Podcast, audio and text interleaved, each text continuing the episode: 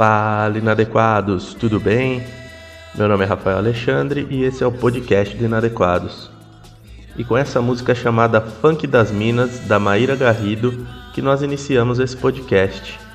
Priscila Ribeiro, Agnes Alencar e eu recebemos a própria Maíra Garrido para o bate-papo super necessário sobre padrões de beleza infernais. Se liga aí! Ah, entrou. Gente, é ela, para. É. Para que é que essa purpurina na cara, que maravilhosa, gente. Mas é lógico, né? O meu, é o meu corretivo. Já entrou como? Gente, eu amo essas pessoas. Chegou, Amor, tô chegou. com muita saudade de você. Cara, por que, que eu não passei te morder, cara? porque a vida é cruel, cara. Tá sinistro. É bom que ela entrou com purpurina, né? Que na verdade todo mundo tem um estoque de purpurina né, do carnaval que não pôde usar. Então, De dois carnavais. digno da gente usar em casa. Exatamente. Esse daqui é velho, velho, velha beça. É do carnaval do ano retrasado, eu acho. Comprei um grandão, assim. Tipo, o bom é a gente ir tipo, na padaria, entendeu? Uma produção bem básica, assim, tipo, no mercado. Aí você faz um, um match de purpurina com a cor da roupa, eu gosto. Maíra, Sou lá- eu, sou eu toda. Lá no começo da live tem alguém, deixa eu achar aqui agora, peraí. É o PHM Cardoso. Ele falou: caralho, fiz canto com a Maíra Garrido na Unirio. É alguém que Gente, que mundo pequeno. Você não tinha nem Mas olha só, gente, Maíra é tipo uma entidade no Rio de Janeiro. Ela é uma pessoa que ela paira. ela plana, deusa, bem deusa. Então, ela conhece muita gente nesse planeta. Né? É porque o Rio de Imagina. Janeiro é uma pracinha, né, gente? Conhecer muita gente no Rio de Janeiro não é muito difícil. Pô, aí, aí já não é minha área, eu não sei muito o que dizer. É, é com vocês três aí. Gente Sampa, meu. Dizer É. que Rio de Janeiro é uma ervilha é um, um exagero, mas que alguns círculos realmente né, tem muita interseção, isso é fato. Ah, que massa. Com certeza. Gente, que bom que tá todo mundo aqui já. A Pri e a Agnes dispensam apresentações aqui, elas já são da casa, já participam com a gente direto aqui. Gente, fui promovida da casa, adorei. Também, gostei. Gostei disso. Eu quero saber do dinheiro na minha conta que não tá entrando, tá? Passa o Pix. denúncia. Manda o Pix, manda o Pix. Meu Deus, era pra entrar dinheiro na conta? Eu não tava sabendo. Pô, eu nem Manda sabia que eu ia entrar nessa live aqui e ia ficar rica. Olha, essa aqui é prosperidade, filha. Evangélica prosperidade. Ó, pai. Agora, Maíra, eu queria que você se apresentasse pra gente aí, Maíra. Pra quem não te conhece daqui. Eu sou Maíra Garrido, eu sou cantora, atriz, compositora, produtora. Hoje estou aqui na loucura produzindo um set na minha própria casa. É, para gravar pandemicamente, porque é o que a gente tem, né? É, é, eu sou uma pessoa LGBT, é, eu tenho uma militância forte para esse lado também e para a questão do, do corpo livre, né, e da expressão da expressão livre de modo geral, né? Acho que falar do meu trabalho não tem como falar sem falar disso, assim. Quer dizer, não tem como falar de mim sem falar do meu trabalho e não tem como falar do meu trabalho sem abordar essas temáticas, assim. Clarita! Tá gente querida aí nessa live, gente. Ah, sim. Esse lance da, dessa apresentação da Maíra é muito maravilhosa. Porque eu falei assim, gente, ela é tipo uma deusa, tá? Falo logo. Ela é gorda e ela é desse rolê da militância, de vamos aceitar nossos corpos, parar de encher o saco. A gente já conversou, nossa senhora, do pneuzinho na barriga. Amiga, todo, todo, todo, todo ensaio super bacana era a Priscila assim. Amiga, posso te fazer uma pergunta? Que não vai ficar ofendido. É porque assim, eu quero realmente aprender, sabe? Você pode, por favor, me, me explica isso. Mas assim, isso há anos atrás, né? A Maíra não é cristã, ela não é evangélica. Ela é budista, não é isso, amiga? Isso.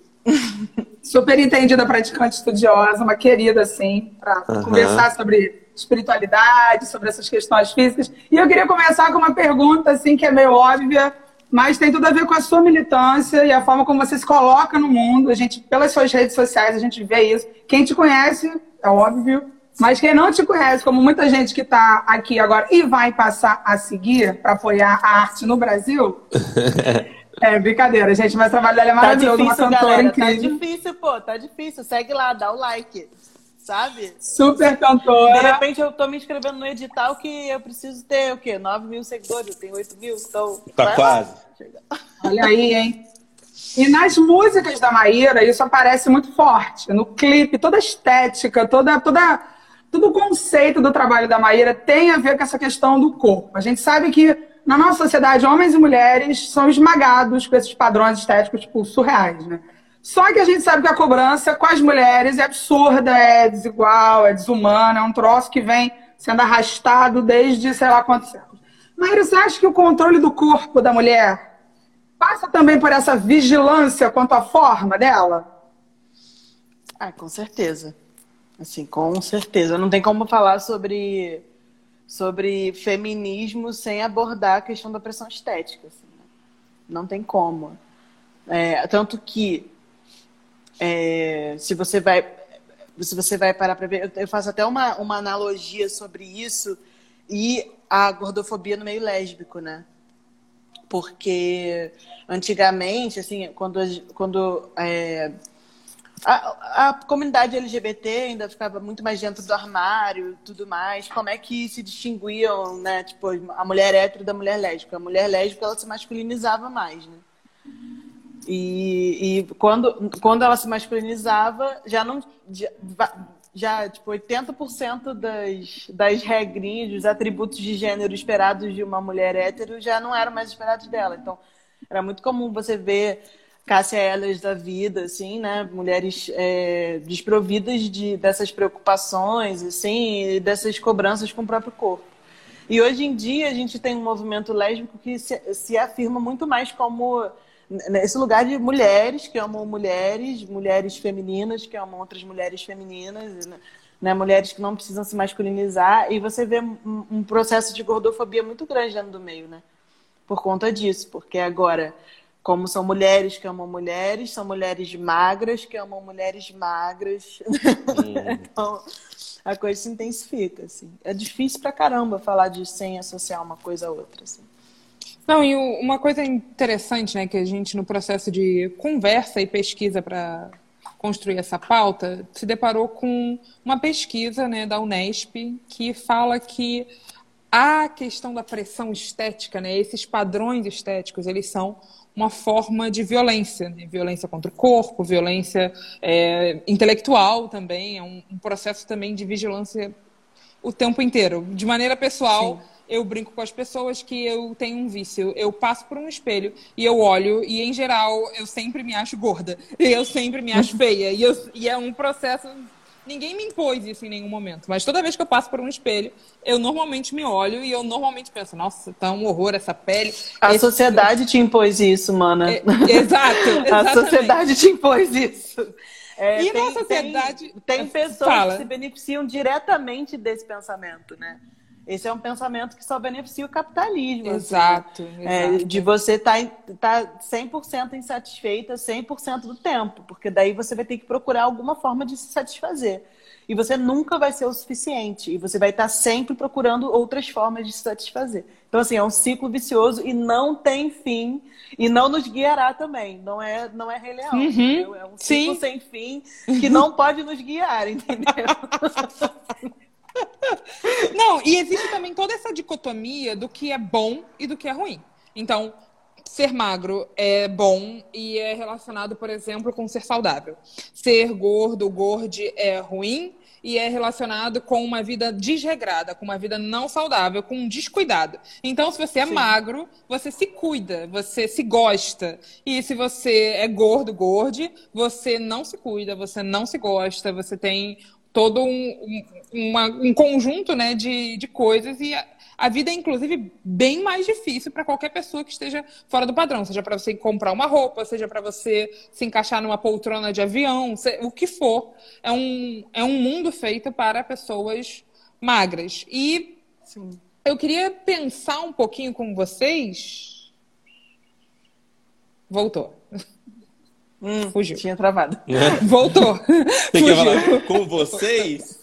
Pensar um pouquinho com vocês, Maíra? É, como é que a gente combate e desmonta uma mentalidade tão bem montada no nosso cotidiano, no nosso dia a dia? Né? Como é que a gente combate é, é de, de forma bem pragmática, como é que eu, que eu faço para olhar no espelho e não me ver dessa maneira como eu me vejo, como eu, a gente comentou aqui? É, eu, eu acho que, assim, são questões estruturais, né? Então, é, é, assim como, por exemplo, o, o, racismo estrutural, o machismo estrutural, assim, a gente não combate do dia para noite, sabe? Não é uma coisa que você vai olhar e você vai se sentir bem, porque você vai continuar tendo a referência lá, né, é, da revista, ou da novela, ou do qualquer coisa, você vai continuar vendo, por exemplo, essa, essa, essa é, esse último BBB não teve uma pessoa gorda, né? É, e, e assim, eu não assisto BBB, mas assim, muita gente assiste BBB. E, e, e o Brasil tem mais de 20% da população obesa, né, pela, pela é, OMS, né, que tipo, eu já tenho também minhas críticas a essa questão de, da, do diagnóstico da obesidade. Mas, enfim, não sou médica, então não vou entrar nesse assunto aí, que eu vou, vai me faltar argumento. Uhum. Mas é, é, é, é, isso, falta representatividade. Então, assim, como todas as outras questões, né, eu acho que também começa por aí. Você começar a se ver em outras pessoas, né? É, quando a gente vê uma, uma mana ou um cara né, gordo é, sendo representado no, em qualquer lugar que não seja, por exemplo, ah, Maíra, mas sempre teve gordo em novela, gordo em novela, mas tá, qual papel essa pessoa estava fazendo, né? É igual quando, quando é, a militância preta começou a reclamar, né? reclamar não, a, a pleitear ali, o direito de ser protagonista também, de, né, de não ficar sempre recebendo aquele papel da, da, da, da, da empregada, da pessoa escravizada, do, né, ah, só vai ter, só vai ter pessoa preta em novela de época, porque, né, hoje uhum. em dia como se como se o Brasil não fosse 80% pardo, né?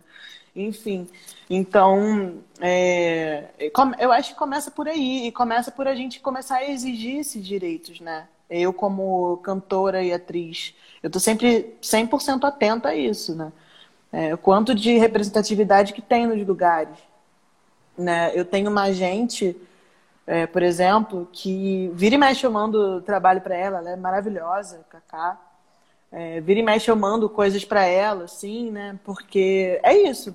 É, Procura-se mulher bonita é, entre 20 e 30 anos, é, enfim, cabelo cacheado, sei lá, descreveu o meu perfil, né? Aí eu sempre mando, entendeu? É isso, a gente tem que furar a bolha, a gente tem que tentar ir perfurando. E mudar o nosso próprio pensamento também. É, isso é muito difícil, porque a gente, a gente vive uma era da insatisfação, como eu estava falando antes, né? E isso está, assim, inevitavelmente também associado ao capitalismo. É, eu gosto muito, de, sempre que eu vou falar sobre gordofobia, eu gosto muito de falar que o padrão estético, desde sempre, está associado a poder aquisitivo, né? É, porque antigamente, por que, que, por que, que o padrão de, de antigamente, antes da pré-revolução industrial, por que, que o padrão era de pessoas mais gordas? Porque a pessoa gorda era a pessoa que tinha. A pessoa rica era a pessoa que podia estocar comida. Uhum. Né? A pessoa rica era a pessoa que podia se dar o luxo de desperdiçar a comida.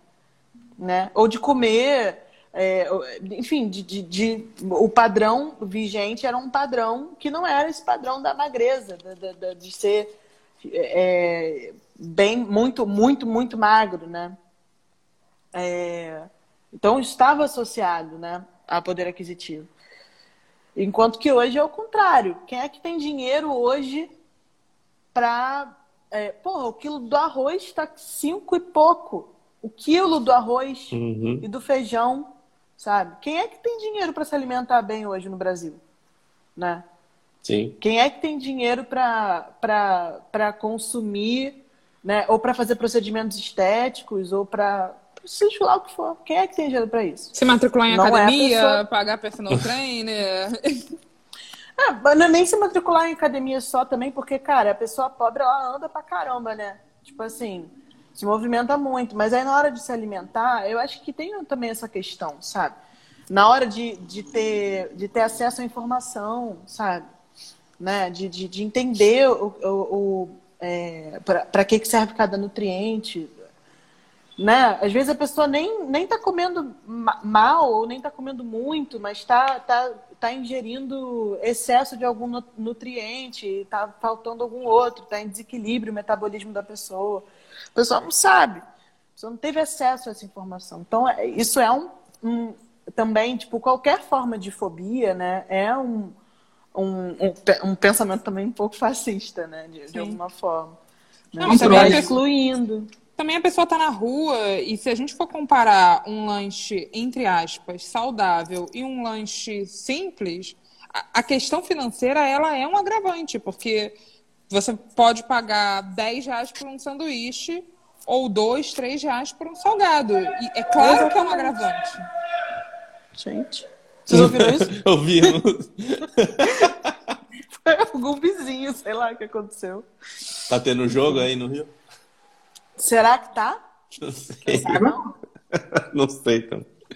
Esse lance que a Agnes falou é muito interessante, assim, esse lance da alimentação. Eu vou até dar uma quebradinha aqui na pauta só para entrar com esse, com esse pão. Eu acho que foi a Naomi Wolf que fala, é, que fala isso, que eu ela, eu li em algum lugar isso, não sei se no mito da beleza, essa questão que a Maíra colocou, dessa coisa dos ideais de beleza que mudam no tempo, né?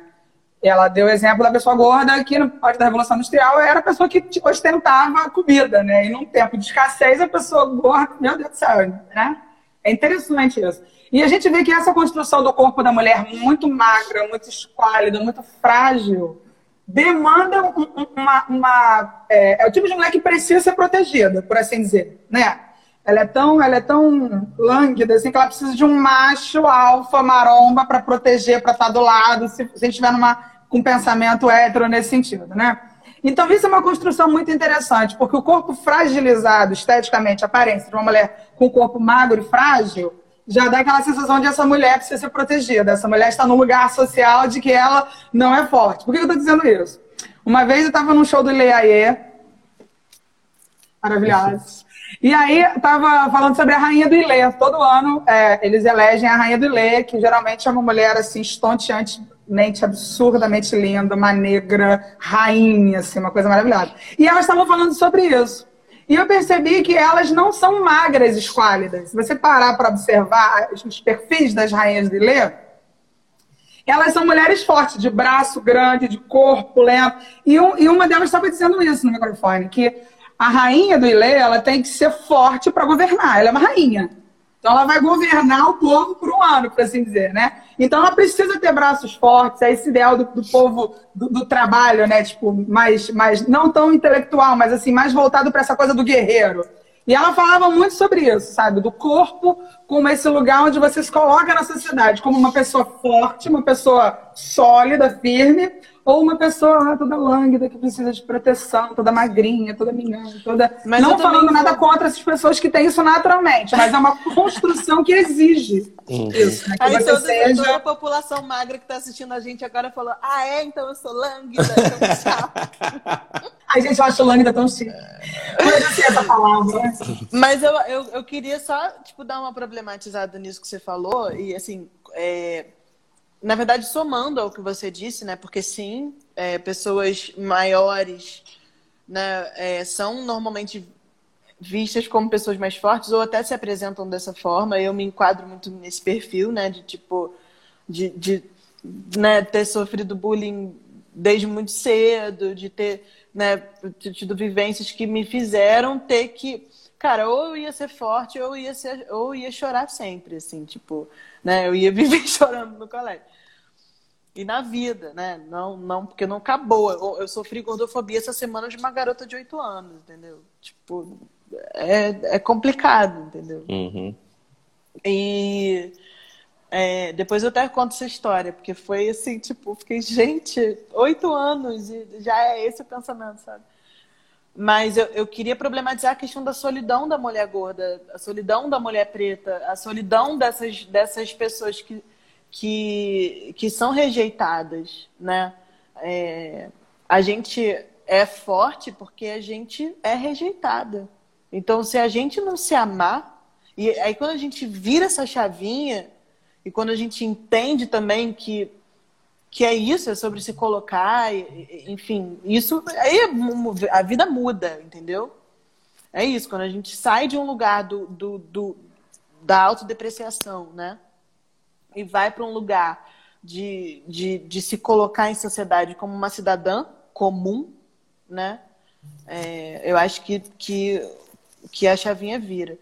E, é, sim, lógico, a rainha do Ilê tem que ser uma mulher forte, né? Não estou questionando isso, só quis, só quis adicionar essa informação, assim, que eu acho que é importante a gente, a gente questionar isso também, né? Tipo, por que, que aquela mana preta gorda lá que, que eu admiro, por que, que será que ela é tão forte assim, né?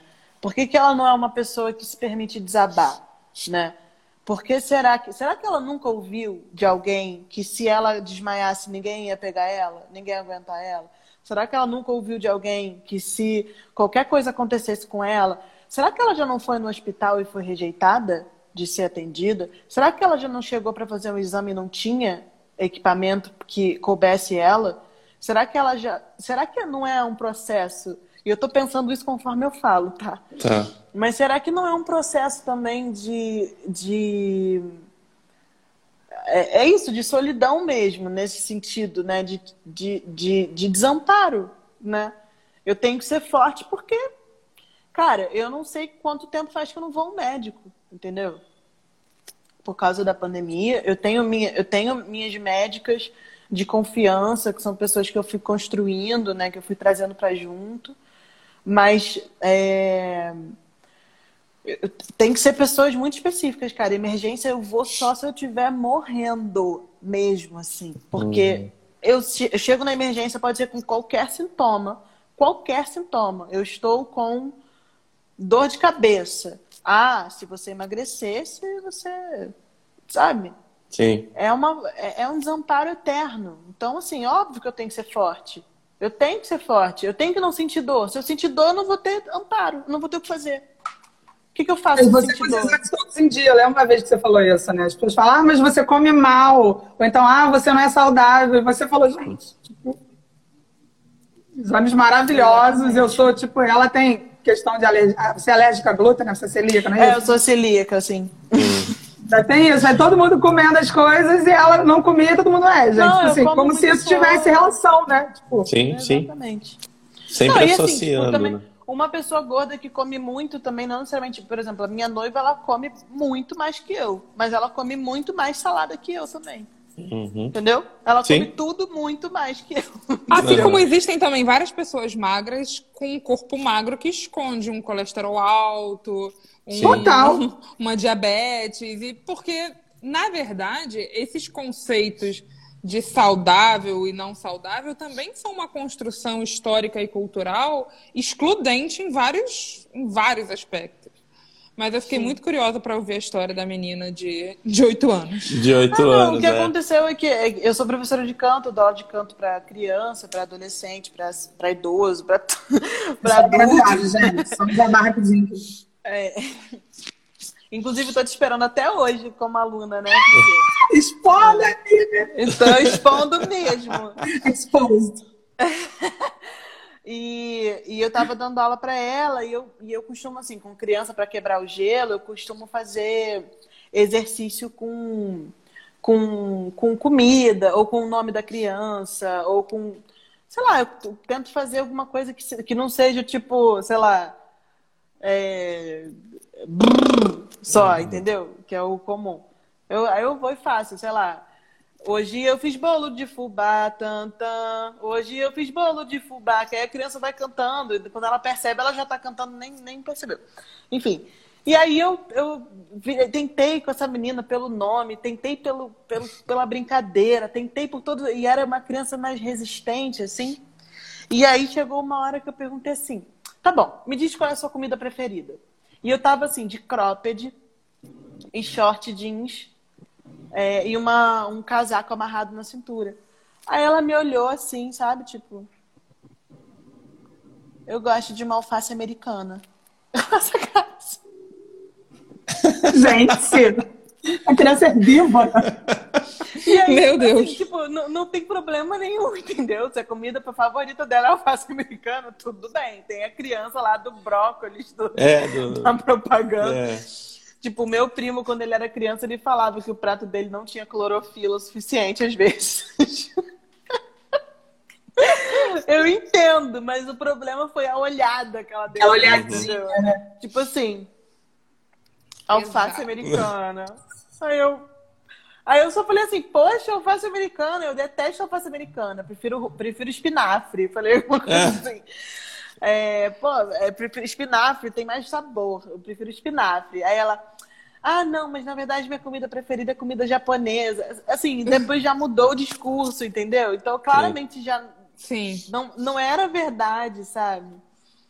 E, e é complicado. Cada vez mais novas as pessoas estão ficando, né? Tipo, com essa noia. Não, Sim. e Maíra, a gente está num processo que eu percebo de reeducação da sociedade, inclusive de ensinar que, por exemplo, gordofobia existe. Porque várias pessoas vão dizer que, que não, que isso é uma tolice, que o que as pessoas chamam de gordofobia é, na verdade, eu vou colocar entre aspas aqui, uma preocupação com a saúde das outras pessoas. Então, existe toda uma gordofobia travestida de preocupação com amorosa e etc. E existem alguns termos também, que a gente está num processo de rever e repensar de coisas que a gente fala e coisas que a gente não deve falar, que a gente está acostumado, que se fez a vida inteira e que hoje você pensa, bom, não é porque se fez sempre isso que está correto, que está que está certo. O que, que você pode contar para a gente um pouco mais sobre isso? É, eu, eu queria falar primeiro sobre a questão da, da gordofobia, né? É, é, daquela gordofobia que está escondida ali na camuflada. É, a gordofobia é uma questão estrutural. Todos nós temos o direito de ir e vir, né? Pessoas gordas, principalmente pessoas gordas maiores, são privadas desse direito todos os dias. Então, a gordofobia não é, é a gordofobia mata também por outros meios, né? Uhum. Por negligência médica, por, por falta de acesso, né? Por até por, por, por pessoas que, que, que né, desistem de viver e, enfim, não, não é legal ser gordofóbico. Sim. porque não é legal você. Não, porque não é legal você é, fazer nenhum comentário sobre o corpo do, das outras pessoas.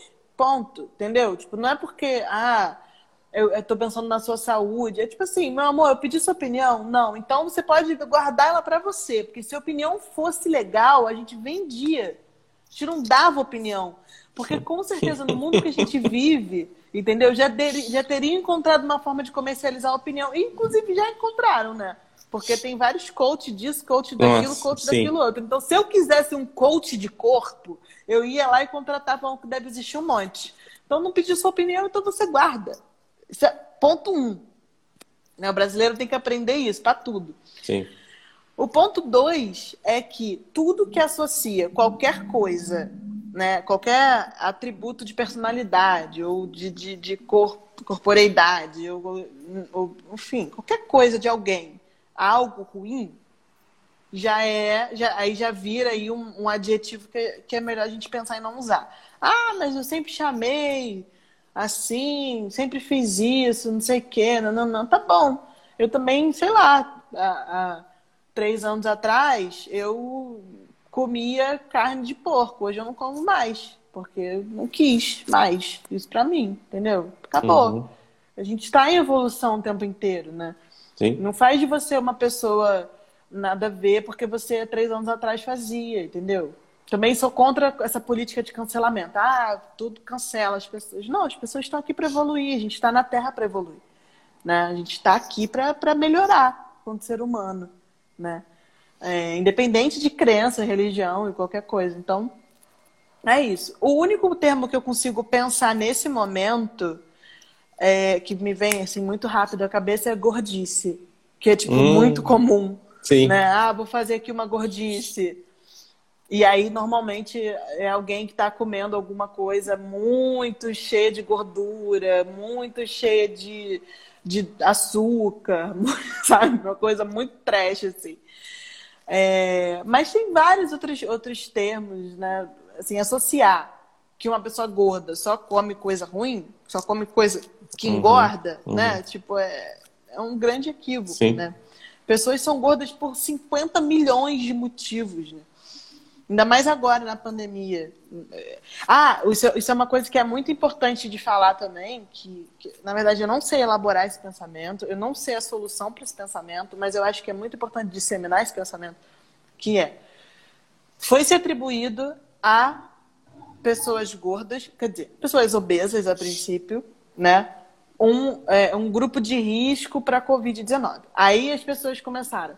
Ah, é preciso emagrecer. Aí as pessoas estão em casa, quer dizer, algumas, meia dúzia de pessoas está em casa. Nós quatro e mais duas. E mais quem tá assistindo a live. É, exatamente. Essas 28 pessoas que estão aqui, mais nós três. Nós quatro. Eu me excluí do grupo. É, a gente está em casa, a gente não está não tá saindo. Então, qual é a- a forma mais eficaz de emagrecer? É deixando de se alimentar. Ou é tomando algum remédio. Ou é fazendo alguma cagada. Entendeu? Mas fácil não é. Todo mundo que eu conheço engordou. Todo mundo. Quem não engordou é porque tá furando quarentena. Ponto final. Acabou. Não tem outra opção. Isso é ciência. Ciência tá acima. tá- entendeu? A ciência tá Sim. acima da, da capacidade humana ali de Todo mundo ficou sedentário, né, cara? Todo dia pra noite a gente agitava pra caramba, cada dia num ensaio, cada dia numa, numa coisa, daqui a pouco você tá confinado dentro de casa. Ah, A energia tá pra retida ali. Exatamente. E aí foi até o que eu conversei com a minha noiva. Né? Tipo, que eu, eu sou uma pessoa muito consciente em termos de, de alimentação e tal. Na primeira semana de pandemia, eu falei pra ela: a gente tem que cortar o arroz no meio, na metade de consumo. cortar macarrão na metade de consumo. Cortar qualquer tipo de carboidrato na metade de consumo. Porque senão a gente vai ingerir muito mais açúcar do que o nosso organismo precisa. A gente não precisa de tanta energia mais. A gente precisa conter energia. É, é o contrário. Entendeu? É, ah, emagreci com dengue, 8 quilos. É, então, pessoas que pegaram dengue, pessoas que pegaram Covid também emagreceram muito. Estou falando de pessoas que não foram cometidas por nenhuma doença, né? Enfim. Então, a- aí tá, a doença, doença emagrece. Entendeu? Sim. É. Se, se, gordo- se- se- se gente gorda fosse gente doente, Tava magro todo mundo. tá, não tinha tá gordo desassociado aí, tem alguma coisa errada. Nunca rola, né? Tudo Né? gente generaliza, assim. Então, assim, é muito complicado isso, porque acabou que, que as pessoas, a forma como isso foi abordado, inclusive por cientistas, inclusive por médicos amigos meus, inclusive por pessoas muito queridas que, que são cientistas, enfim. Tive uma discussão essa semana com uma pessoa que eu gosto muito por causa disso. A forma como isso foi abordado, a meu ver, foi extremamente equivocada. Porque não pegou e falou, galera, é uma doença respiratória, vocês precisam né, aumentar a imunidade de vocês, vocês precisam, sei lá, pegar sol, dar um jeito de pegar sol com segurança, é, consumir alimentos que, que aumentem sua imunidade. Isso circulou nos grupos, mas não teve um, um direcionamento direto né, ali da, do, do- Ministério da Saúde, sabe? Falando, galera, olha só, vocês não podem querer emagrecer. Eu ia perguntar aqui Ministério da Saúde, mas É. É, amiga, no caso, eu acho Ela legal faz ter um país shade aqui. Ministério da Saúde. Mas então, esse foi, o, esse foi o intuito mesmo do meu shade. Mas Porque é isso, um país que está desgovernado, entendeu? Tá É um desgovernado. país, é um país que está É desgovernado. bem isso. Então, Numa ladeira. ficam- é, as pessoas ficam a Deus dará, né? Uhum. E assim, é, a forma como isso foi abordado, a meu ver, foi extremamente equivocada. Porque daí é, é uma forma de gordofobia também, né? Você pegar e falar, pessoas gordas constituem grupo de risco. No início eu fiquei assim, e tá, então eu sou grupo de risco. Aí depois eu lembrei, não, eu sou grupo de risco também por outros motivos, porque eu, eu, eu tenho doença celíaca, porque eu tenho problema na tireoide, porque né, eu tenho doença autoimune, porque blá, blá, blá, blá, blá, blá. Uhum. E aí fiz aqui minha quarentena super rígida, eu sou até chamada de cristalzinho da quarentena pelos amigos, porque eu não saio pra nada, entendeu? Não vou, nunca fui a um barzinho, faz, faz milênios que eu não sei o que, que é isso. É, mas, mas isso foi abordado de uma forma equivocada, que estimulou as pessoas a, a se desnutrirem, né, de alguma forma. Aí falei pra caramba, gente, pelo amor de Não, Deus. mas, Né? cara, tá sendo fantástico. Sim, sim. Deixa, eu- deixa eu dar uma olhada nos comentários aqui, então, aproveitar para vocês respirarem um pouco. É, A Elaine tinha falado lá no começo que a gente estava falando, né? ela falou, por exemplo, salsicha é barata e rica em gordura e caloria. É a realidade do pobre, comida barata engorda. Ah, o Rodolfo falou, aprendi sobre languidez com uma amiga muito culta. Aqui sou muito mais chique. Papo ótimo. A impressão é que não se tem um lugar que essa pessoa se encaixe, É porque não tem mesmo. né, né? Não é só impressão, infelizmente. Não tem, não tem. A gente não tem acessibilidade. Uhum. né? A gente fala de acessibilidade para pessoas PCD, né, por exemplo, que hiper importante também. Mas é... e a acessibilidade, a acessibilidade da pessoa gorda? Uhum. Cadê? Também, né? A Lídia colocou aqui, sou negra, fui a um salão, de, a um salão marcar uma maquiagem para ir a um casamento. Simplesmente viraram para mim e disseram que não havia maquiagem para o meu tom de pele.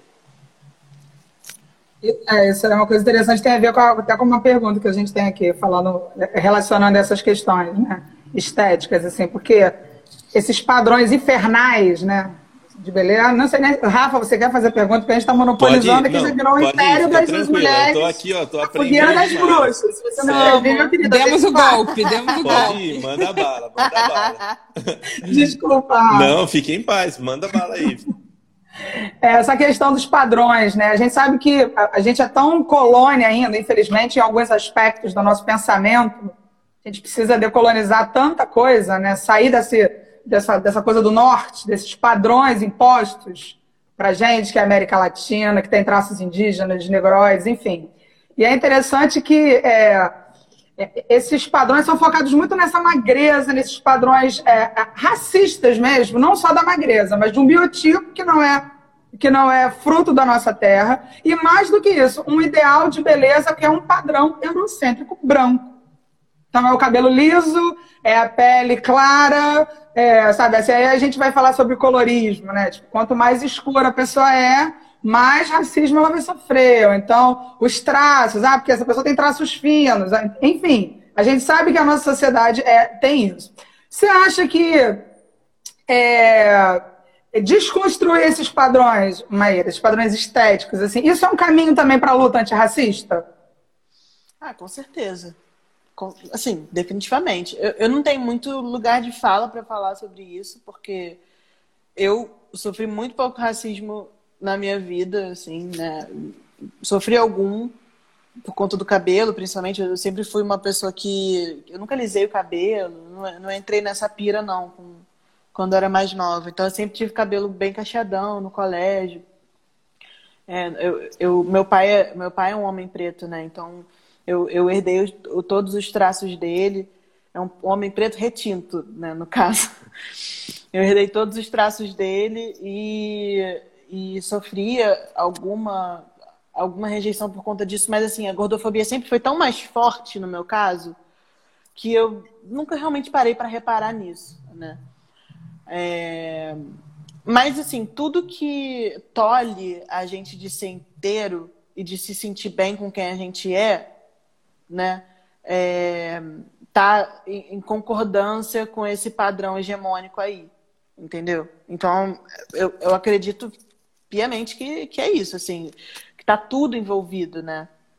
Tudo envolvido, né? Tipo, a transfobia também é uma coisa que entra nesse, Sim. nesse, ne- acho que nesse caldeirão aí, né, da, da insatisfação com o corpo, né, da disforia, né, é, disforia que pessoas gordas também sofrem, né, de, de, de às vezes se enxergar mais gordas que são, ou, ou mais magras que são, ou até pessoas é, que sofrem de outros, de outros transtornos né, alimentares. E eu acho que ela travou. É. E, gente, é verdade, a Agnes também. A Agnes travou com um bolinha. Tá fazendo um biquinho ainda. É. Não, daqui a pouco eu volto. Mas, Deixa eu ver. Pe pessoas que sofrem disforia, né? Ih, caiu agora. É, Não, ela vai voltar, acho que ela vai voltar. É. Vai sair pra voltar. É, pessoas que sofrem de disforia de, de qualquer forma, né? De qualquer maneira. É, é isso, pessoas que. que eu não sei muito mais o que dizer sobre isso. Assim, tem muito pouco espaço de fala para falar sobre, sobre como que essas, é, essas discussões são interseccionais, mas elas são. Sim, né? Elas sim. são interseccionais, assim, inevitavelmente. Porque passa, passa por esse lugar de pleitear espaço, né? Sim. Deixa eu ver só aqui mais um comentário. Os assentos de transporte público são extremamente apertados. Nos últimos anos piorou. Existe um. Opa, e eu tenho um comentário para fazer sobre isso também. Hum. Eu sei que eu tenho um comentário para fazer sobre tudo. Olha gente, ela, mas voltou. É porque... voltou. Yes! Voltei. Mas é porque assim. Lembra quando eu falei do, da, da, coisa do capitalismo? Que está tudo envolvido com poder, a poder aquisitivo? A quem, a, a quem é benéfico que os assentos sejam pequenos? Para que caiba mais pessoas? Uhum. Capitalismo. As roupas Beneficia. menores que gastam menos tecido. Sim. Claro.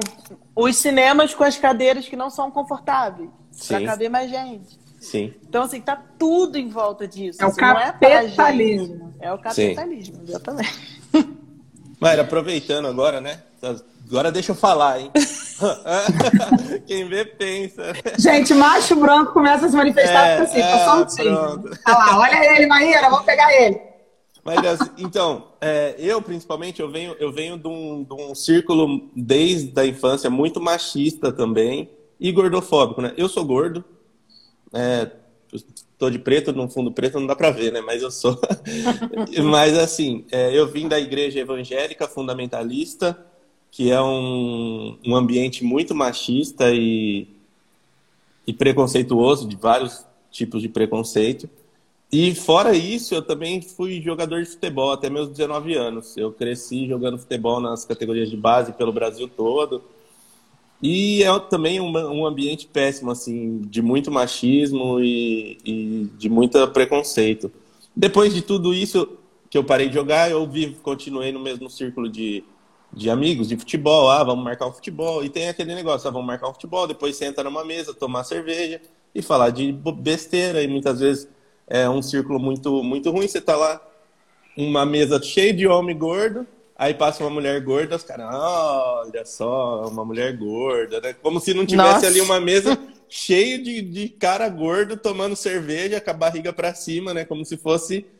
Então, é, eu queria saber de você, toda essa discussão, é, qual é a importância disso para o movimento feminista mesmo assim, que a gente sabe que pega muito mais para as mulheres do que para os homens, né? Ih, até apagou a luz. Ah, voltou. Gente, eu tô aqui, é porque o, o meu celular tá, me avisou que a bateria tá acabando. Deixa eu ah, tá, tá. Fica à vontade.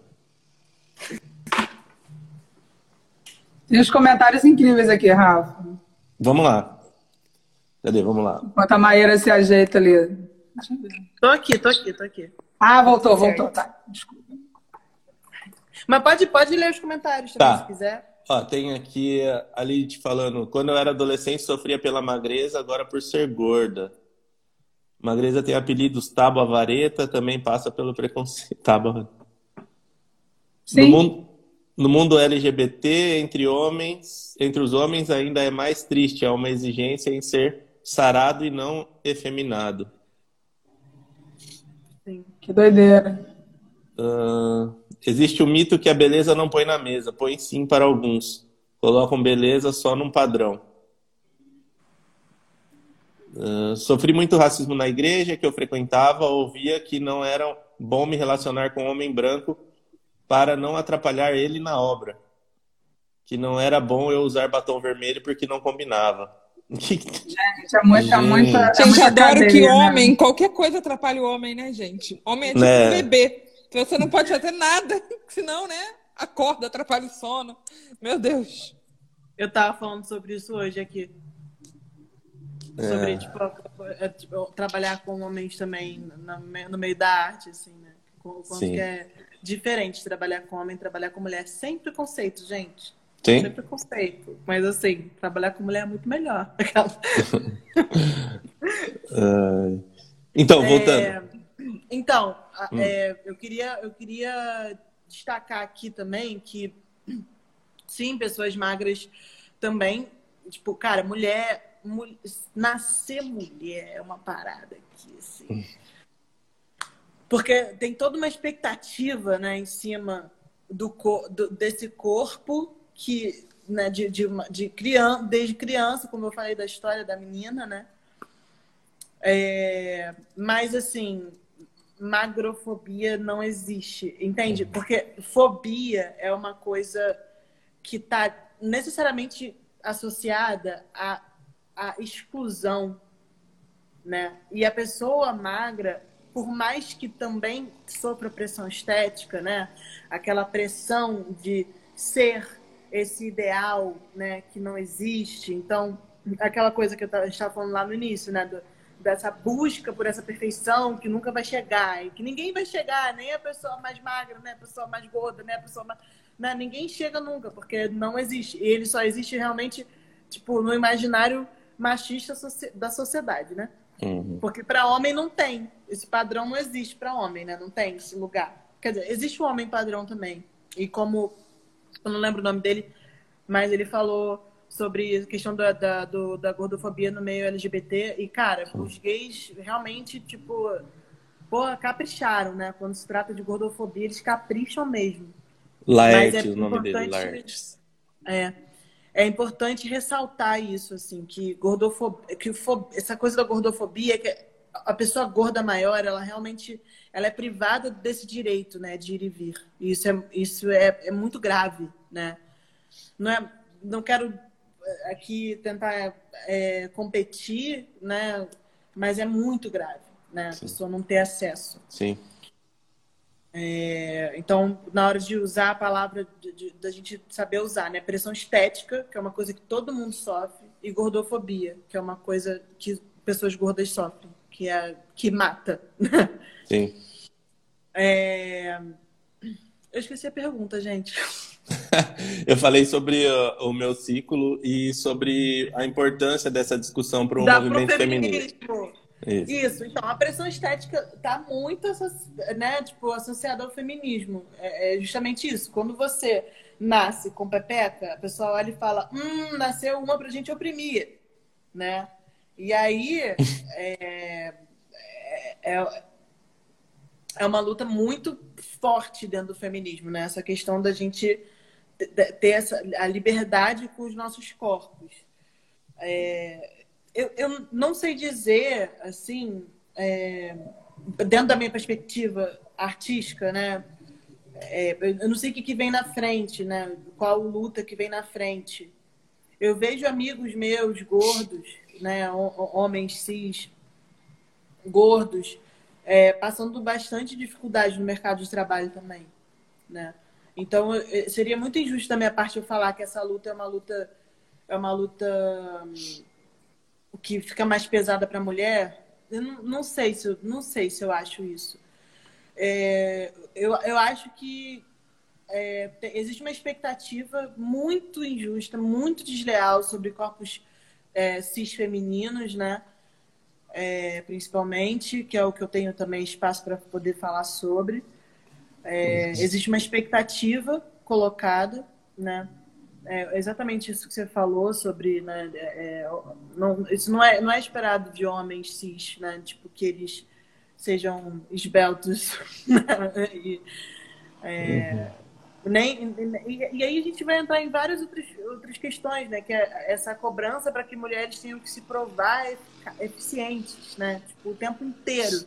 Então, a mulher, para ela ganhar bem, ela tem que ser muito boa no que ela faz. A mulher, para ela, né, para ela, ela, pro cara, pro, pro, pro marido dela, se ela for hétero, não trair ela, ela, pô, ela tem que se esforçar muito, sabe? Assim, porque uhum.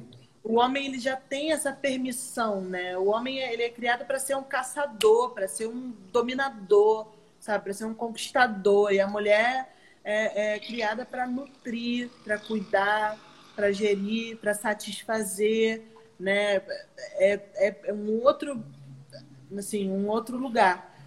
Então essa luta está tão envolvida com tantas outras coisas dentro desse, desse dessa esfera, né? desse espectro do que é ser mulher e do que é a luta feminista, que está muito entranhado ali, mas assim não necessariamente as, as, as pessoas estão atentas a isso, né? uhum. né? É, dentro do, do, do movimento feminista, assim, né? É, Acho que ainda mais agora, né, Maíra? Que, assim, com, com o feminismo neoliberal, assim, que a gente vê, né? Mulheres ricas, privilegiadas, querendo manter o seu direito de serem ricas, privilegiadas Exatamente. e Exatamente. o que acham que pode, porque são brancas, e... enfim. Né? Exatamente. É isso, tipo assim, é... existe uma, uma, uma coisa que, que me irrita muito em redes sociais em geral, que é a mulher padrão, né? Que posta uma foto de biquíni ou usando uma roupa curta ou qualquer coisa e faz um texto motivacional, assim, falando, nossa, quando eu aprendi a amar o meu corpo, foi, meu mundo mudou, não sei o quê. Assim, cara, que bom que você ama o seu corpo, mas, mas e assim, de verdade, não tô sendo irônica, que bom que você ama o seu corpo. Mas o movimento da, dessa liberdade corporal não é sobre isso, né? Não é, não é sobre você que já tem esse privilégio de caber nos lugares. Não é sobre você caber mais ainda nos lugares, sabe? É uhum. É sobre abrir espaço para que outras pessoas caibam também. Então, democracia real, né? É, entendeu? É sobre é, é isso. Eu gosto muito daquela figura, daquela imagem, né, sobre justiça e como é que é a palavra? Ah, eu sei que tem aquelas caixas assim, né? Aqui tem as caixas, né? Justiça e, e. Ai. Ah, não lembro. Eu sei qual é a imagem. Equidade, igualdade e equidade. Que é, que é que é igualdade, que é um, uma pessoa baixinha, uma criança e um adulto, eu acho que é. Hum. é do, do, tem uma árvore, tem, tem maçãs e a criança está tentando pegar maçãs e o adulto também. Aí o adulto também é baixo para pegar. Aí ele sobe na caixa, a criança também sobe numa caixa, só que a criança ainda não alcança. Eu não, ih, não lembro. Eu não lembro. Não, mas é isso. Ou o pessoal assistindo um jogo de futebol, né? Tem caixas de tamanho diferente. Isso, é. é isso, eu vi essa do jogo. Aí, tipo, que, que isso, não é, isso não é equidade. Equidade é quando as duas pessoas têm acesso igual. A mesma coisa. E, e, a luta feminista tem que abrir os olhos para isso também, sabe? Sim. Tem que ser inclusivo. É, Todas as mulheres. Vira uma, uma coisa. Assim, a gente está vivendo um momento de, de polarização de absolutamente tudo, né? Assim. É... Eu, tenho, eu tenho abordado muito na minha. nos meus stories, assim, nas minhas colocações, esse conceito assim, da família que a gente escolhe, né? Que é um conceito muito próximo para pessoas LGBTs, de modo geral, mas que para artistas também eu acho que engloba né? E para pessoas que, que não são padrão, de um modo geral, eu acho que também engloba. Né? Quando a gente não segue o que é esperado da gente em sociedade, a gente se torna meio que aquela pessoa da família, da nossa família biológica, que é aquela pessoa, tipo, a, a pessoa estranha, a pessoa errada, a tia maluca, né, não sei o que, nananã, e não, sabe? Então, eu, eu, eu acho que, está rolando esse movimento cada vez mais forte, assim, da gente encontrar os nossos pares, da gente se aliar a eles. E, ao mesmo tempo, eu vejo que isso também está promovendo uma, uma segregação dentro de alguns movimentos que estavam caminhando para um lugar que talvez fosse interessante, por exemplo, o movimento feminista. Eu me vejo cada vez mais distante do movimento feminista enquanto movimento. Eu sou uma pessoa feminista, né? É, eu tento eu tento me livrar do machismo estrutural no meu dia a dia o tempo inteiro, mas eu encontro aconchego e é, e troca e diálogo em outros grupos, com os meus pares, com os meus, meus pares LGBTs, homens, mulheres, com os, uhum. com os Uhum. meus amigos gordos, que, né, que, que, que empatizam com o que eu vivo, né? Sim. Então, é mais complicado. É, Gente, falo demais. Não, mas tá sendo a maravilhoso. gente quer te relaxa. ouvir mesmo, a gente quer te ouvir mesmo. Eu ia começar uma provocação aqui, Maíra, para você falar ainda mais sobre como esse tema e essa questão do corpo, a maneira como a gente se vê, como a gente lida com esses padrões, como isso se intersecciona com a questão da nossa espiritualidade.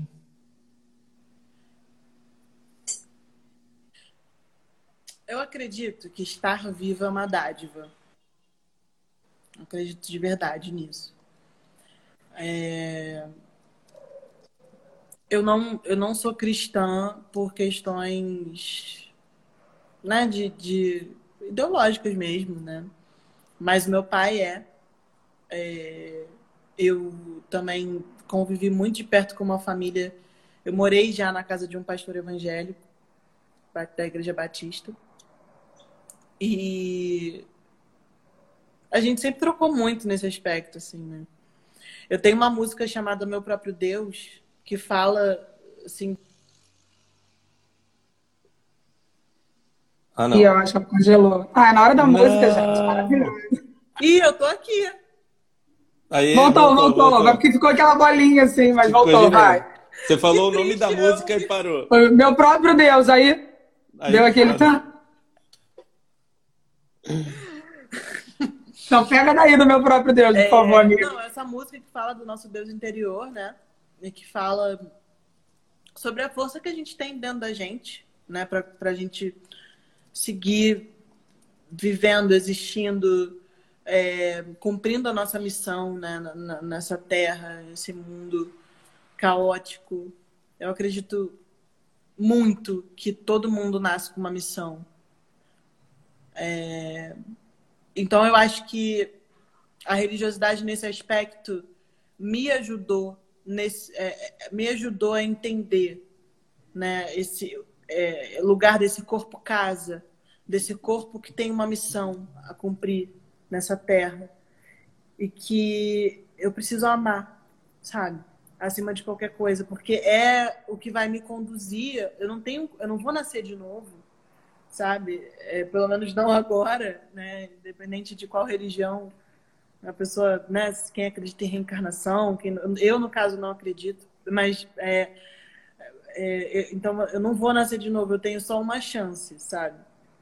E vai ser muito mais fácil se eu, se eu tiver essa chance me amando muito, assim, e, e cuidando muito dessa minha morada, né? E, e eu também acredito muito no potencial do, do ser humano de ser incrível e potente e luz, sabe? É, e eu acho que a gente a gente é essa luz quando a gente está inteiro, né? Quando a gente está pela metade, a gente não, não consegue ser luz. Né? Quando a gente está se, se cortando, quando a gente está se, se machucando, e, e a gente não consegue ser essa luz, né?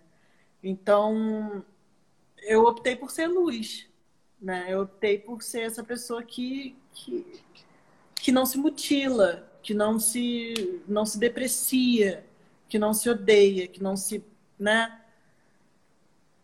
Eu acho que é isso. Eu acho que nesse lugar que a religi- a religiosidade se encontra com, com, com essa luta contra a pressão estética. Né? Nesse lugar de, de, de- potência mesmo, de corpo, de morada. Né? Até porque a gente é Fez uma coisa sentido? só, né? A gente é um ser holístico, assim. A gente não é um corpo que tem um espírito. A gente é isso tudo junto, assim. A gente é, esse espírito que anda, a gente é esse corpo que sofre, que goza, que transcende, que medita, que vê Deus nas coisas pequenas e grandes, que vê Deus num beijo gostoso, que vê Deus num prato de comida saborosa. Então, acho que essa, essa ressignificar essa espiritualidade que passa pelo corpo e que torna o corpo uma coisa bonita, né? Não uma coisa culposa, uma coisa feia, que precisa ser escondida, que precisa ser né, coberta, que precisa ser. Entendeu? Isso, isso é uma coisa muito libertadora, assim. Eu acho que isso tem muito a ver, é, dentro das conversas que eu tinha com a Maíra, né? E eu acho que isso tem a ver com o evangelho, sabe? Que Jesus é libertador. A igreja que bota as mãos aqui, isso aí, mas enfim, né? Que é a estrutura humana. Mas a pessoa de Jesus é absolutamente libertadora, sabe? É, tipo, vai não quer quis mais. Aí os caras falam. Cara, Jesus ia estar com a gente tomando uma cervejinha depois Tranquilamente, amigo. Eu tenho Multiplicou o vinho, os caras- Inclusive, inclusive, assim, o budismo, ele não, assim, o budismo, ele não nega a existência de Jesus, entendeu? Tipo, é, a, na, pra mim, pra minha fé, é, a única coisa que diverge da fé de vocês é que eu não acredito que Jesus é meu salvador, eu não acredito que ele vai retornar, eu- isso eu não, não acredito. Hã? Nem a gente. Não, porque tem várias versões. É, tem história. várias tem vertentes. mu- Mas vocês É que não- essa história tem não muitas acreditam versões, que amiga. É Salvador? Não. Salvador, Não, é isso. Salvador por enquanto. Não, gente, que isso? Pera. Morri, gente. Brinks. Não, é porque, olha só, dentro da teologia existem muitas linhas de- teológicas Sim. de entendimento do texto, enfim. E ele tá falando isso porque tem um, um- Essa live vai virar um podcast, né? E tem podcast sobre muitas coisas. Sobre, sobre a homofetividade, sobre essas coisas do fim do mundo, de apocalipse, de inferno, de demônio, de... E assim, e os papos são sempre escrachados e o Berloffa e o John, que não estão aqui, que são os pastores também que estão nesse movimento, sempre são muito realistas, assim, né? E, e- e sempre causa polêmica, sabe? Essa questão que você falou, assim, né?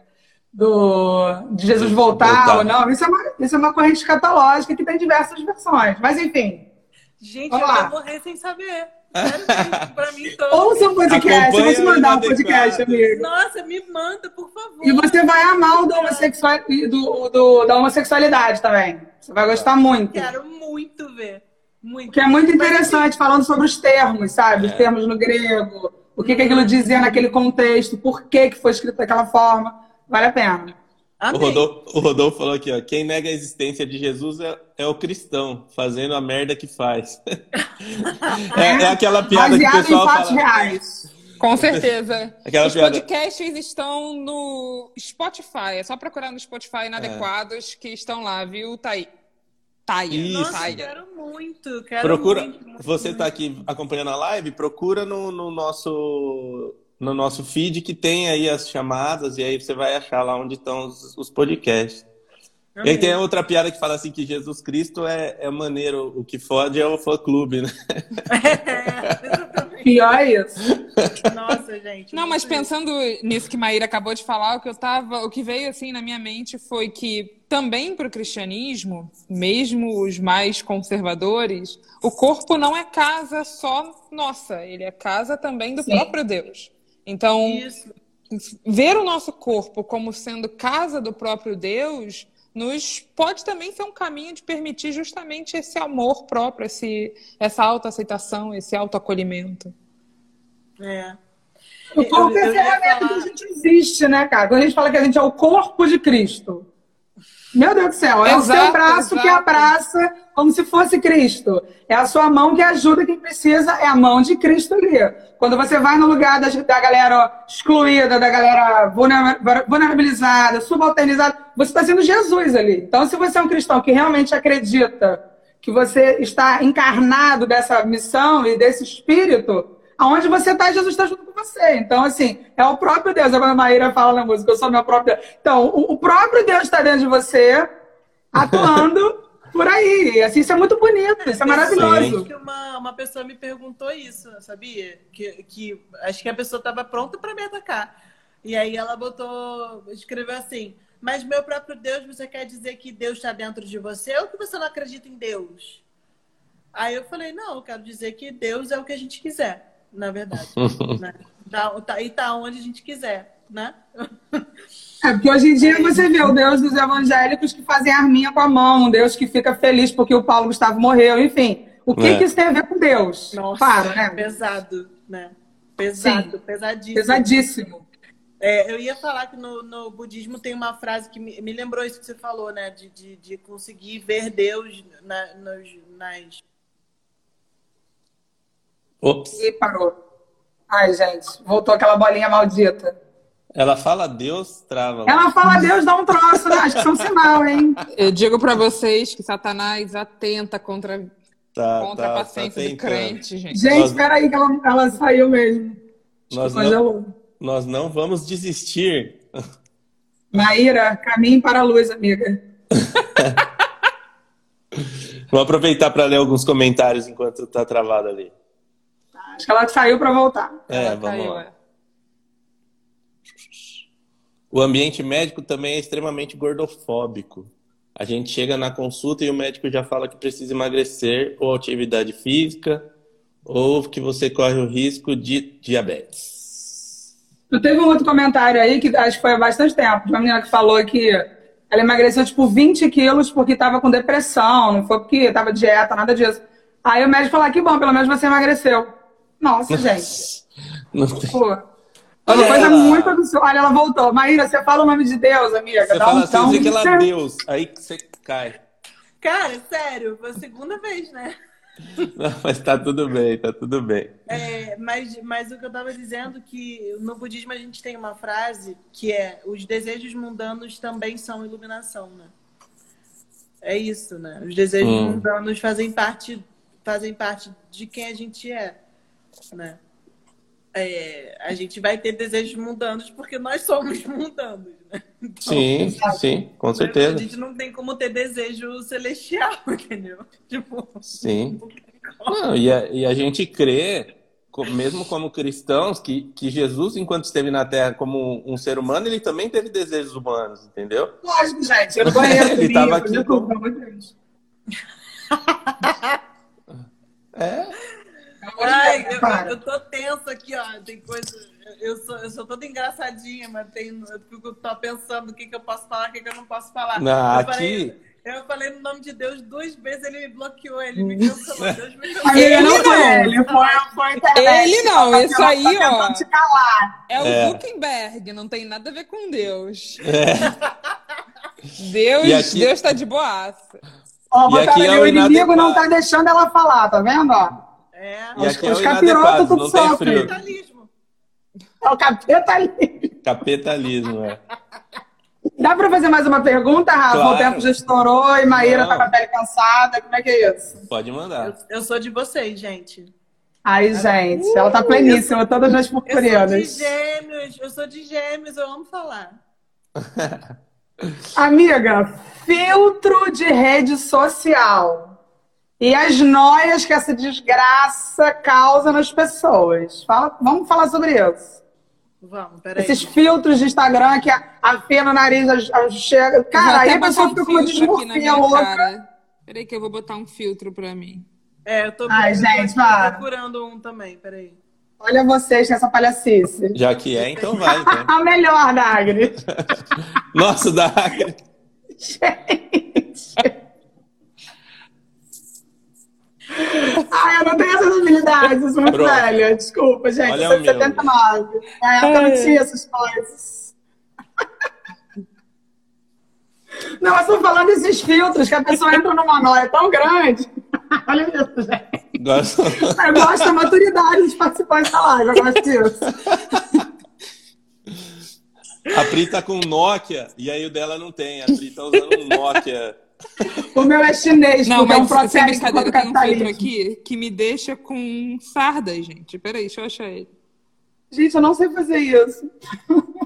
Clica ali, aí embaixo de você, Pri, tem uma carinha com uns, uns brilhinhos. Ó, esse aqui maqueia, gente, ó. Nossa. Gente, mas eu tô falando de filtro que a pessoa fica noiada. Tipo, ela tira uma- um print dela toda filtrada. Acabou a live, né, gente? Vamos abrir a cachaça um pouco agora. Pode prosseguir, Pri, se você conseguir. Eu vou ficar chata do rolê aqui, olha isso. Então, gente, como eu tava falando antes dos meus amigos regredirem 20 anos, os filtros que deixam as pessoas noiadas. Nossa, olha. Gente, esse da, esse da musa é maravilhoso, né, MGM? Não é MGM? Não, é MGM do Leão. Ai, é, é, é, Enfim. gente, vamos voltar aqui ao nosso assunto sério. Vai. Aí a pessoa faz um print da cara dela, tipo a Maíra de olho verde. E ela vai no médico porque ela quer ficar da cara do, do, do filtro. Gente, Cara, isso tá isso cada é uma- vez mais comum. E assim, não é só isso, não. É tipo, você não consegue ver nenhum defeito na sua pele. Por exemplo, esse daqui, tá vendo? Plastifica completamente do Totoro. Não tem ó, nenhuma ruga. Aí quando eu vou tirar uma. Só. Peraí que eu tô com sede. Aí quando você vai tirar uma, uma selfie, qualquer coisa, sem algum filtro, você pensa, gente, minha cara tá péssima, tá péssima. Gente, não se usa filtro, tudo meu sem filtro, desculpa. Eu tô, eu tô, eu tô Aqui, excluída. achei. Achei, olha esse aqui, tá vendo? Ele deixa Eu o tô rosto sem, mais eu tô fino sem. E com Ó, sardas. Claudão tá falando que ele não tá. Ah, eu também tô sem, gente. Claudão, do Thales, Maíra, tá falando que esses filtros são inadequados, hein? Você vem entrar em evento sério. Vou tirar meu filtro. Vamos voltar. É, então, é, é complicado. Porque a gente, ainda mais agora, cara, que a gente vive, tá vivendo né, em casa, aumenta o número de pessoas de, de, quanto- de- né, fica mais cedo ainda, né? Quando a pessoa, a pessoa tem, começa a ter acesso a essas, essas paradas. E tem vários estudos, né? É, é, não sei se vocês viram, né? O Dilema das Redes, ano passado Sim, sim. né? Que tem vários estudos falando como que isso também é uma forma de, é, de doutrinação, né? Doutrinamento ou doutrinação? Eu É estou. doutrinação mesmo, amiga. Acho que é doutrinação. Ah, tá. Não, então eu falei certo e depois achei que tinha emburrecido. Falei, o que aconteceu? Amiga, é impossível você emborrecer, tá tudo certo. já é isso, assim, é uma forma, é uma forma de, de mapeamento, né? Eu tô, eu tô estudando muito sobre o mercado da música, né? Sobre, enfim, fazendo, eu faço a minha própria carreira. Ai, gente, eu sou meu próprio Deus. Eu sou meu próprio Deus, eu sou minha própria gerente, eu sou minha própria produtora, eu sou minha própria Maíra vai apresentar a Componho, equipe. canto, danço. Aí O ela pior é que ela mesma. realmente faz isso. Ela é atriz de musical, tá? Só isso que eu queria falar. Maravilhosa, dança, canta, representa, uma maravilhosa. E tô aprendendo a sapatear durante a pandemia. Que isso, hein? Muito bem. Foi uma meta. Quando começou a pandemia, eu falei, ah, é? Então tá bom, vou ficar em casa, vou sair sapateando. Pronto. Maravilhosa, gente. É, mas, mas tem essa, essa questão, né? do- do- do- do- dentro do, das redes, né? De, isso é assumidaço, né? Tipo, de, de, de. Eles requerem muitos dados tipo, da gente, né? Eles fazem um mapeamento de que. Então, assim, o filtro que você escolhe usar é um dado. Né? O fio, né? Enfim, Olha, é tudo, é tudo parte de uma coisa muito maior, né? De, de padronização de opinião, né? E é interessante que eu vejo, assim, várias coisas no seu feed, amiga, são... Tem, tem, você usa esses filtros porque você tá sempre, né, testando e, e provocando, mas você bota foto, assim, você de biquíni, o clipe tá maravilhoso, o Funk das Minas, ouçam, gente, ouçam Funk das Minas, é maravilhoso. E, assim, corpos normais, entendeu? Corpos de gente humana, né, gente que come, a- como é que é a alface da garota lá? Alface Americana. Americana. alface americana. Mas assim, brincadeiras à parte, isso é uma coisa muito legal, porque assim, a, a- transformar as suas redes no lugar de positividade, né? Assim, no lugar de aceite, ame-se e, e use a roupa que você quiser, porque infelizmente a gente sabe que esse lance de roupa, assim, por exemplo, é uma dificuldade, cara. As roupas estão cada vez menores.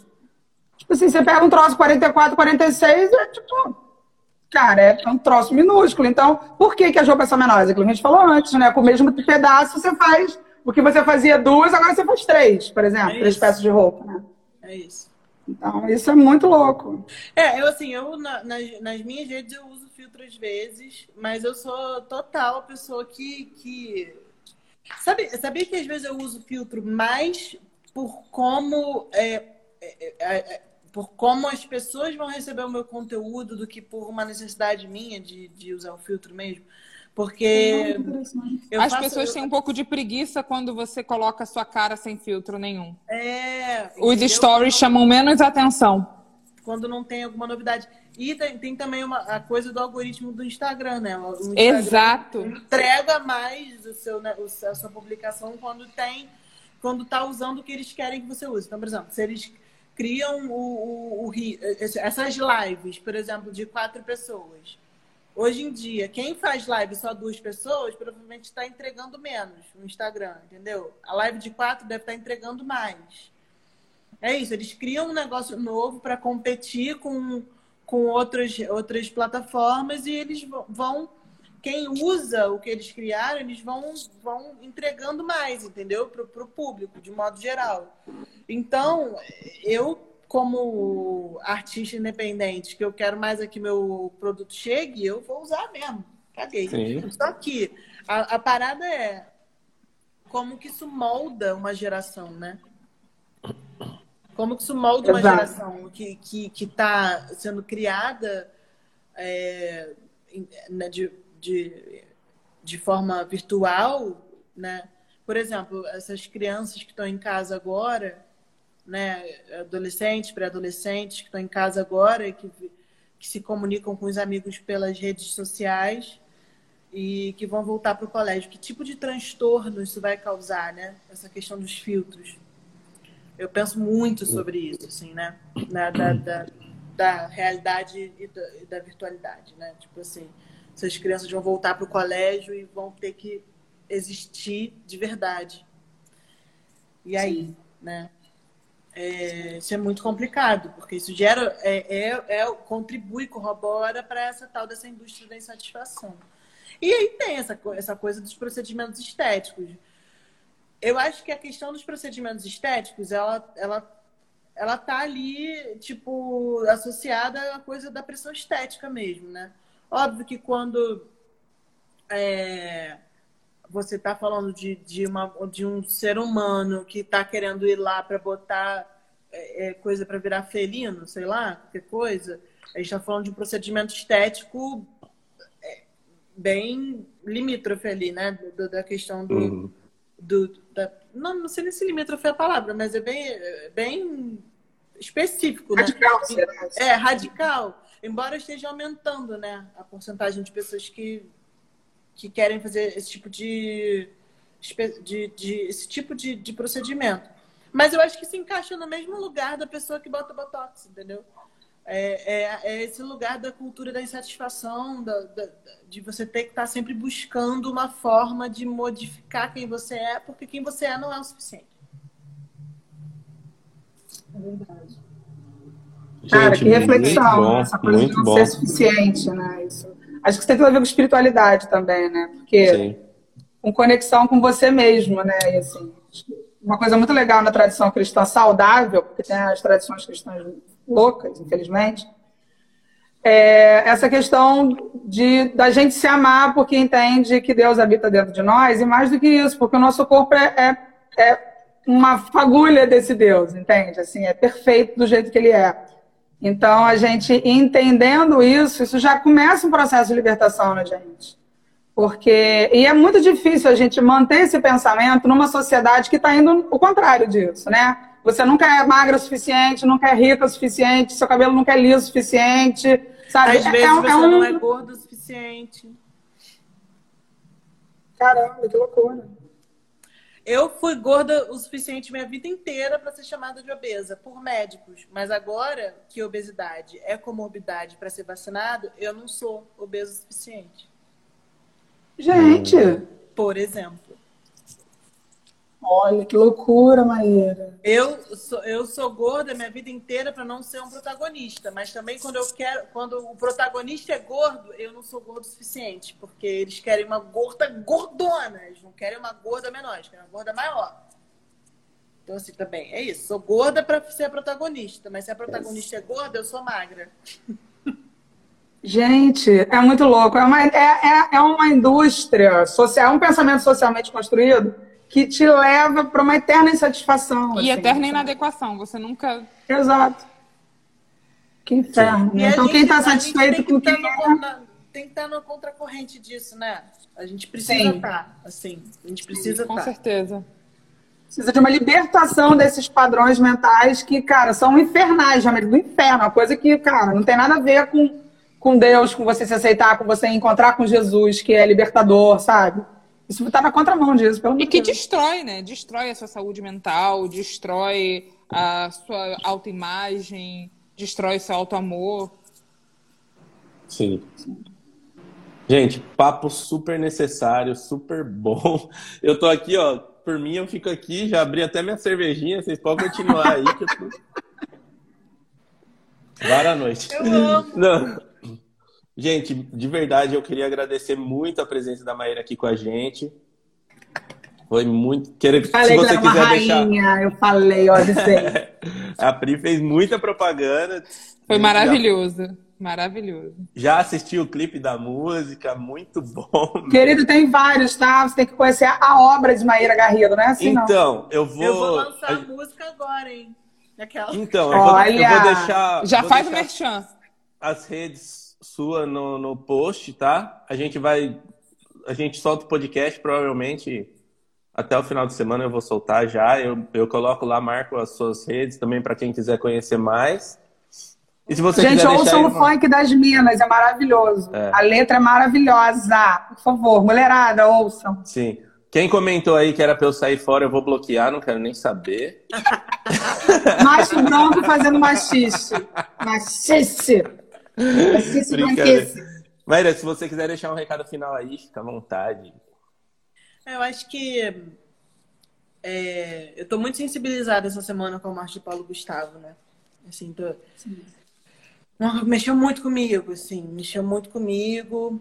A mensagem que ele deixa é uma mensagem de amor, né? De, de, de aceitação, de enfim, tudo mais. Sim. Então, eu acho que eu queria, eu queria deixar essa mensagem pulsar mais um pouco na gente, sabe?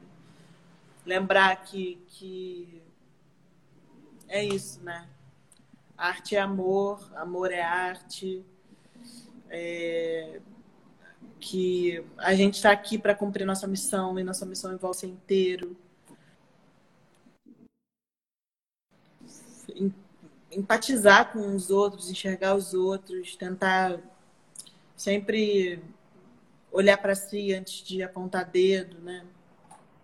Uhum. E é isso, assim, eu acho que, que eu fiquei muito feliz de, ser- de, de ter sido convidada por vocês, de verdade. É, como eu falei, ah, é, o meu ring light desse, de, esqueci, desistiu. É, como eu falei lá atrás, né, eu acredito muito que a minha missão é fazer isso, né? É, e, e- e tem uma, uma, uma premissa da, da minha forma de posicionamento na vida que é do diálogo, né? Que é de sempre estar aberta para dialogar com todo mundo. Assim. Eu sou a, eu sou a pessoa dos meus amigos que vai ter a paciência de conversar com o Bolsonaro, entendeu? Uhum. E eu, eu, eu, eu quero ser essa pessoa sempre. E hoje, por ai, lá vou eu falar pra caralho de novo. Pode É, falar. mas é porque hoje aconteceu uma coisa muito engraçada, porque tá rolando ao- mesmo tempo agora uma live é, evangélica sobre captação de recursos da Lei Rouanet, coisa assim, com vários Uhum. evangélicos famosos que eu não conheço, logicamente, porque Sim. Eu também não. E nem precisa, provavelmente. Melhor não. Nem perca seu Não. tempo. E aí botaram, um, um amigo botou num grupo e falou assim, gente, olha isso. E aí uma outra virou e falou assim, nossa, achei que você, por um momento achei que você ia fazer live com crente. Aí eu, eu aproveitei a deixa e falei assim, Ih, gente, mas eu vou. Hoje eu vou fazer live com, com, com, com o evangélico, porque vou fazer, porque acho que a gente tem que fazer, tem que conversar. E óbvio que, tipo, talvez se eu não fosse a Pri me chamando, talvez eu ficasse meio assim. Mas Eu, tenho- eu também tenho medo, amiga, dos evangélicos. Eu tenho É. medo. Entendo. quem tem medo dos evangélicos? E eu sou do métier desde de nascença, né? Então, meu, meu pedigree é evangélico. Então, assim, É. é tenso. É, amiga, mas é isso, né? Tipo, eu tipo, super te entendo. Também sou. É, enfim, mas é, é, isso, assim, que eu acredito muito no diálogo, então achei, achei curioso isso ter acontecido num grupo de amigos meus hoje, que eu, que eu, eu fui lá e falei, ué, gente, mas eu vou fazer, e daí? E se ele fosse fazer, né? E se ele tivesse lá no meio, qual o problema? Uhum. É, tipo, a não ser que, né, se fossem pessoas fazer, falando bem do Bolsonaro, aí esse é um problema, entendeu? Não é aqui é... que você vai encontrar isso. Aqui é o contrário, é isso, caso pode ficar bem à vontade. Não, com certeza. Mas eu acho que é isso, a gente tem que, a gente tem que, que entender que a gente precisa se juntar, sabe? Sim. Porque eles, eles já se juntaram, né? Uhum. E eles já se juntaram com, com todo mundo, né? Já se juntaram com todo mundo. E pegaram evangélico, não evangélico, preto, Sim. branco, LGBT. Né? Enquanto a gente ficar também nessa de hum, não, você com você. Nós e eles, né? Essa, é. essa então eu agradeço essa oportunidade, assim, para mim é, é, é, uma oportunidade de eu exercer a minha, minha missão, assim, o que, eu, o que eu escolhi como missão também, de dialogar, de conversar, de estar sempre trocando com pessoas que têm vivências diferentes das minhas e nem tão diferentes assim, né, em termos Sim. de... Uhum. Então... Eu nem doeu, amiga. Ai, mas eu já sabia que não ia doer, com você tudo sempre é gostoso. Não, que bom, foi muito rico para a gente tudo, toda essa conversa, tudo que você falou. Tenho certeza que quem acompanhou aqui, quem vai ouvir os podcasts também vai, vai servir para enriquecer muito conhecimento e, e para a vida mesmo, assim. As meninas, Agnes, Pri, querem se despedir? Ah, gente, eu sou suspeita de falar da Maíra. Eu sou muito fã dela como pessoa, primeiramente, por, pela paciência que ela teve para me deseducar e todas as conversas e discussões e enfim, a Maíra foi uma pessoa muito importante na minha desconstrução e reconstrução. Pode ser que ela não saiba disso, mas é, não só ela, mas toda a galera super bacana e do Pimenta também foram pessoas que me ajudaram a entender comunidade de fé de uma maneira diferente, Deus de uma maneira diferente, espiritualidade de maneira diferente, o próprio Cristo de maneira diferente, porque é, eu acredito muito no que o Wesley fala, entendeu? Que o mundo é a nossa paróquia. Então, essa coisa de crente confinado dentro da igreja que não convive com as pessoas, que não conversa, que não sabe das dores, não me interessa. E como teóloga feminista, que me entendo, né? E decolonial, porque a gente tem que sair desses modelos impostos pela Europa e tem que procurar a nossa, sabe, a nossa indigenidade, a nossa negritude, a enfim, tem que procurar as nossas raízes aqui. A Maíra é uma pessoa que faz ótimas provocações e é uma pessoa que vive isso. É, na verdade, eu acho que é, eu aprendo com a Maíra a questão da autenticidade, entendeu? De ter um discurso coerente com a prática da vida. E o tempo que a gente conviveu mais pertinho, antes da peste, é, foi muito amor, porque eu venho de uma família evangélica desde né, a reforma, praticamente. E vim de um ambiente muito diferente do ambiente é, que eu entendia, isso que é interessante, que eu entendia que a Maíra era.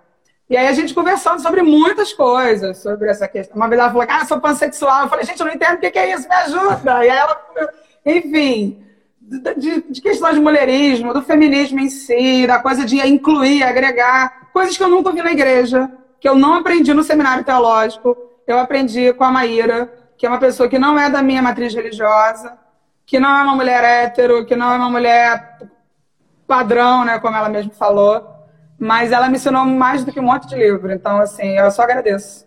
Nossa, porque eu tenho certeza que, que Deus colocou você no meu caminho para me fazer uma, uma pessoa melhor, uma cristã melhor. E isso influencia, sabe, assim, no meu entendimento de Deus e de mim. E e esse é um testemunho, assim. Agradeço uhum. a oportunidade em nome de Jesus, uhum. igreja. Mas é sério.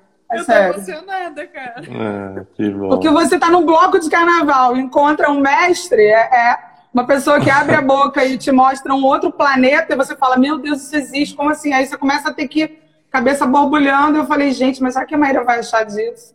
Aí eu perguntava, assim, eu era tipo a chata do rolê, mas tava nem aí, ela tinha paciência.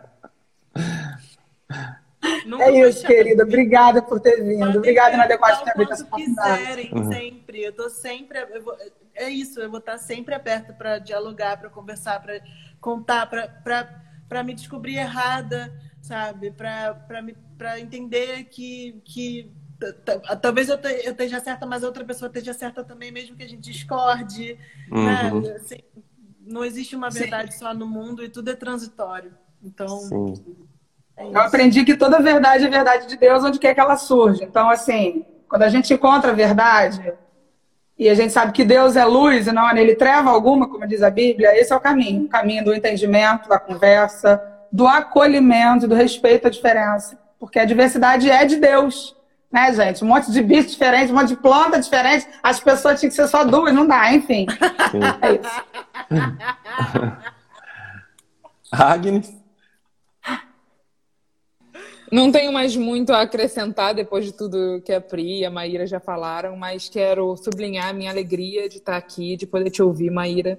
Sublinhar a alegria que eu tenho da gente trazer essas pautas para dentro desse ambiente evangélico que nem sempre para para pensar sobre isso, sobre corpo, para para pensar sobre como é que a gente lida com isso no outro, como é que a gente lida com isso com as nossas crianças, né? As crianças que sofrem tanto bullying dentro da própria igreja, né? Nas escolinhas bíblicas dominicais, é tanto bullying. Como é que a igreja vai lidar com isso?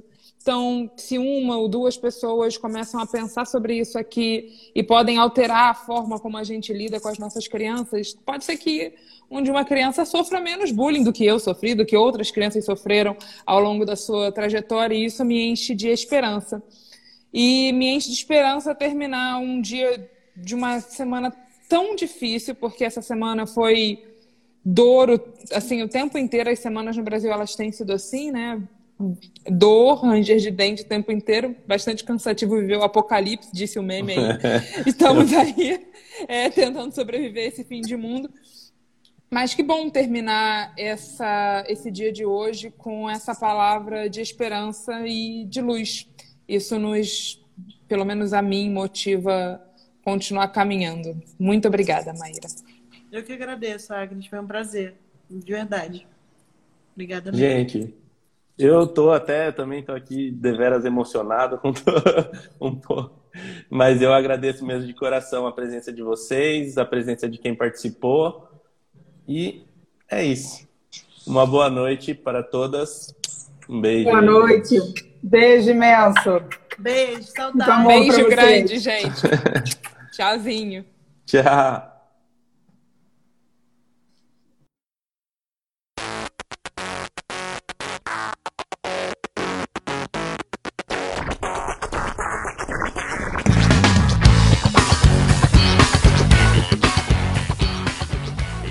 É isso aí, se você nos ouviu até aqui, muito obrigado e até semana que vem. Um abraço.